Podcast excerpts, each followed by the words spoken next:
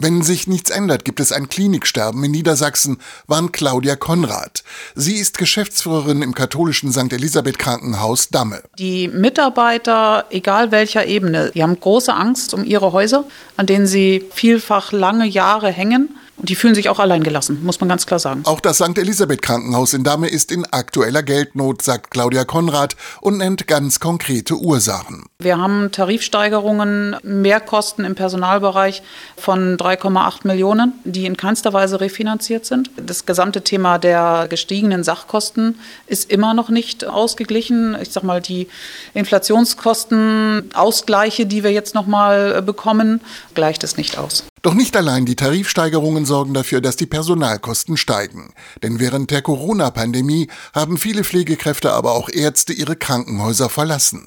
Die Folge ist ein akuter Fachkräftemangel, sagt Ingo Penner, Geschäftsführer des Bernhard Hospitals in Brake. Wir können diese Lücken im Moment nur über Honorarärzte und Honorarpflegepersonal zu fast dreifachen Kosten decken. Bleibt die finanzielle Hilfe vom Staat aus, dann haben die Krankenhäuser in der Region kaum eine Überlebenschance, sagt der Geschäftsführer. Dann werden viele Krankenhäuser Insolvenz anmelden müssen. Und zwar also innerhalb der nächsten sechs Monaten. Die Hauptleidtragenden sind dann die Menschen, die im Oldenburger Land leben. Sie müssen vielleicht künftig lange Wege auf sich nehmen, wenn sie ein Krankenhaus benötigen.